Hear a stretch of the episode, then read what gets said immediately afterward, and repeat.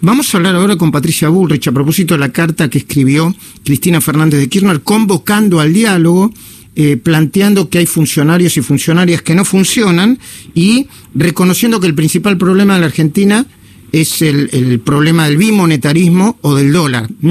O bueno, de alguna manera hay que presentarlo. Patricia Bullrich, muy buenos días, ¿cómo va?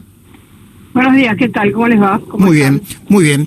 Eh, eh, ¿Va a concurrir Juntos por el Cambio al diálogo convocado por la vicepresidenta, aunque todavía no hubo ninguna convocatoria oficial? En primer lugar, me parece que cualquier diálogo tiene que tener un previo pronunciamiento. van a dejar de hacer de las que en Argentina en relación al la Constitución perdón, perdón, Patricia, no, no es buena la línea. Vamos, vamos a ver si podemos volver a probar si, si es eh, tu línea o no. Te, te, a ver, te, eh, te sigo escuchando a ver si se puede mejorar. Bueno, ahora sí. A ver si me escuchas ahora. Sí, ahora perfecto, sí.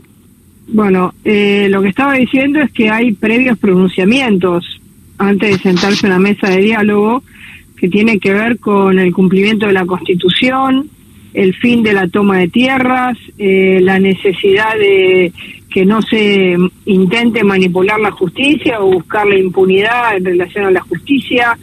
Son todos temas que desde nuestro punto de vista son enormemente importantes para que el diálogo sea un diálogo basado en un acuerdo común. Eh, por otro lado, nos parece que nosotros como Juntos por el Cambio hemos emitió un documento ya hace muchos meses, se lo hemos remitido al presidente de la Nación eh, y la respuesta inmediata del presidente frente a ese documento fue que con nosotros no tenía nada que hablar. Eh, en un régimen como el de la Argentina, presidencialista, el que debe convocar es el presidente. La vicepresidenta podrá convocar a un diálogo eh, o a una sesión en el Senado de la Nación eh, nosotros, en la medida en que se cumpla la Constitución, no haya eh, un delito sobre la propiedad privada, no se intente generar la impunidad sobre la justicia y haya como una plataforma común de qué cosas se van a debatir cumpliendo con estos requisitos de previo pronunciamiento, siempre estamos dispuestos al diálogo. Pero nos parece que en esta situación de de mm, doble comando, del presidente que le dice a, la presidenta que está todo bien, pero la presidenta dice que en realidad hay funcionarios que no funcionan. Eh, todo esto nos genera un clima de interna dentro del gobierno en la que nosotros creemos que no tenemos nada, nada que hacer. El gobierno debe ordenar su frente, debe decir de qué lado está en cada uno de los temas, porque ayer Cafiero dijo, nosotros no estamos en las tomas. Ahora, la directora de admisión de la justicia está durmiendo en la casa de Chevere. ¿Está en la toma o no está en la toma? Odarda está en la toma del sur. Eh, Bernie dijo que están en las tomas. Entonces, lo que nosotros queremos es un cierto, eh, un cierto orden que parece necesario para que el gobierno sea uno solo. Si el gobierno no es uno solo, nosotros tenemos frente a eso la posibilidad de estar en el medio de, un, de una situación muy confusa en relación a la relación entre el presidente y la vicepresidenta, cosa que no nos corresponde como, eh, digamos, como parte de la oposición. Ahora, eh, Patricia Bullrich, eh, hace unos minutos el presidente dijo que el que cree que, que, en la Argentina que está en peligro la propiedad privada está muy equivocado. No quiero poner el adjetivo que no que no corresponde porque no lo recuerdo bien. Eh, creí eh, en un momento me pareció que dice está loco eh, el que cree que está que está en peligro la propiedad privada, pero en todo caso dijo que está equivocado. Vamos a ponerlo así. ¿Cuál es su mirada sobre eso? Bueno, que que dé una orden clara a los funcionarios públicos del INAI que le dé una orden clara a los funcionarios del movimiento Evita y que le dé una orden clara a los funcionarios del Ministerio de Justicia que no se entrometan en la toma de tierras y que su gobierno tenga eh, que todos los funcionarios se pronuncien y actúen de acuerdo a la defensa de la propiedad privada y no siendo parte de los que invaden esos territorios. Mm. Si él lo hace, le podemos creer. Si no, si sus funcionarios duermen en la casa de Chevere, eh, llevan comida, ayer lo de la, a ver, gobernador Bordet, la policía llevando los alimentos a la toma del campo, la verdad que me parece poco serio, ¿no? Mm. Poner a una fuerza policial en ese lugar.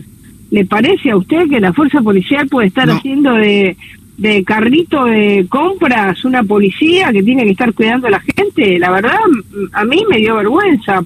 Pobres policías, ¿cómo se sentarán? Mm. Se sentirán. ¿Y cuál es su interpretación sobre la presidenta diciendo que el, el, verdadero problema es el dólar y al mismo tiempo llamando al diálogo? Su interpretación política sobre esto.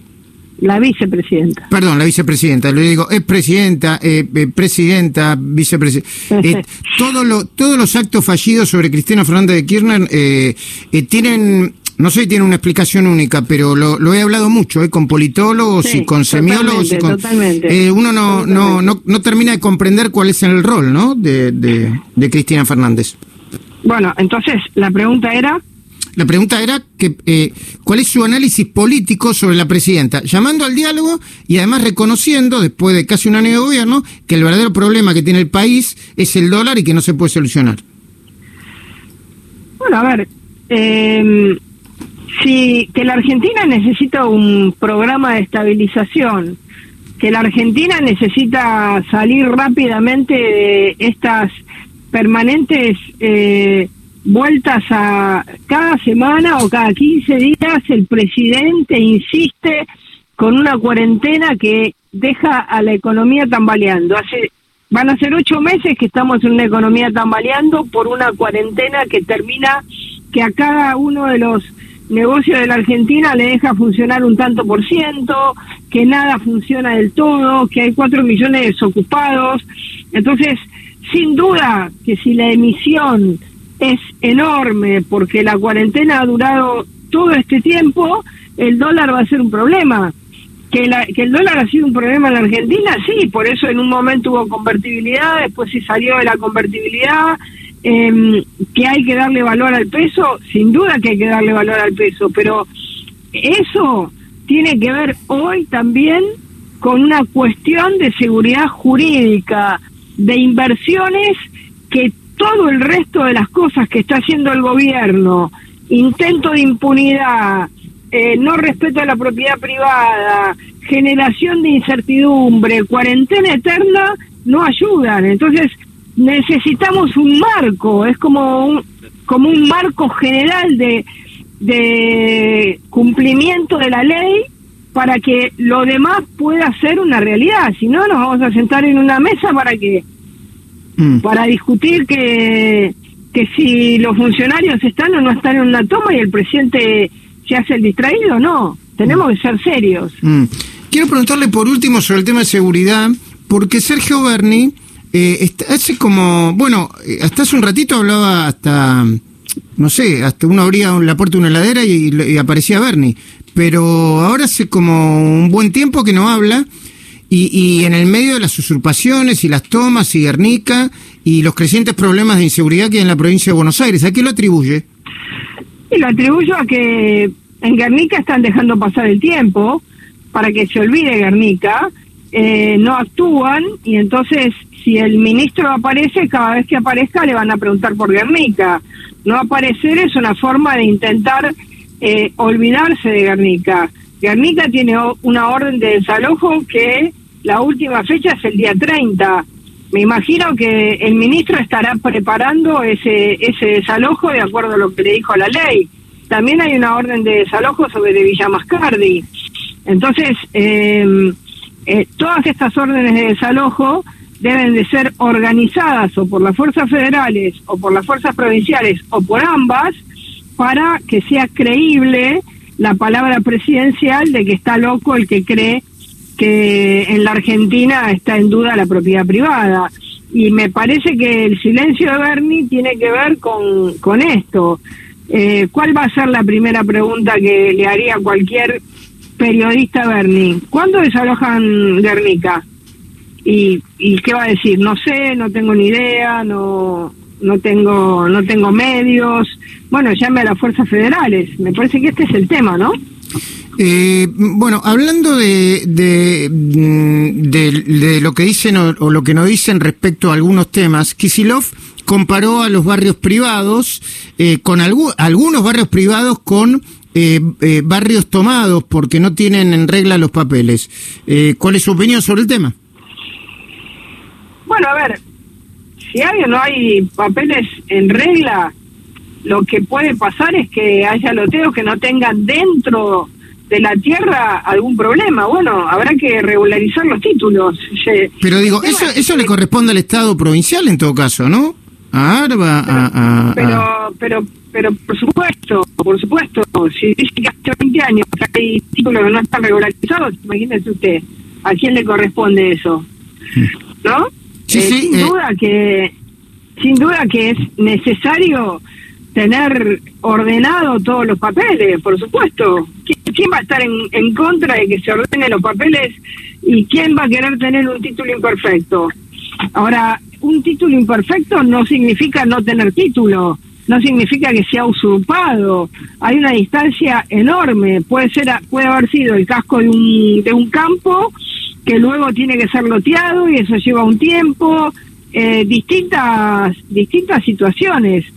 Ahora, eso es poner en, eh, en alerta a todas las personas que viven en, en barrios de este estilo. Entonces, me parece que todo el tiempo se tira leña al fuego eh, y eso no es bueno para un país que necesita salir de una crisis de confianza. Sobre la crisis de confianza se tira más desconfianza y eso es negativo. En todo caso, que, presente un plan de regularización pero como hubo en algún momento que se llamó Ley Pierre, un plan de regularización de tierras eh, que más bien eran tierras populares y, hubo muchísimas tierras que lograron, eh, digamos, regularizarse a partir de esa decisión. Mm. Son decisiones que el, que el, Estado tiene que, que tomar. El, el gobernador no puede ser un comentarista de la realidad. Eh, eh, Patricia Bullrich, muchísimas gracias por el tiempo. Eh. Volvemos a comunicarnos en cuanto podamos. Muchísimas gracias. Gracias a ustedes. Gracias.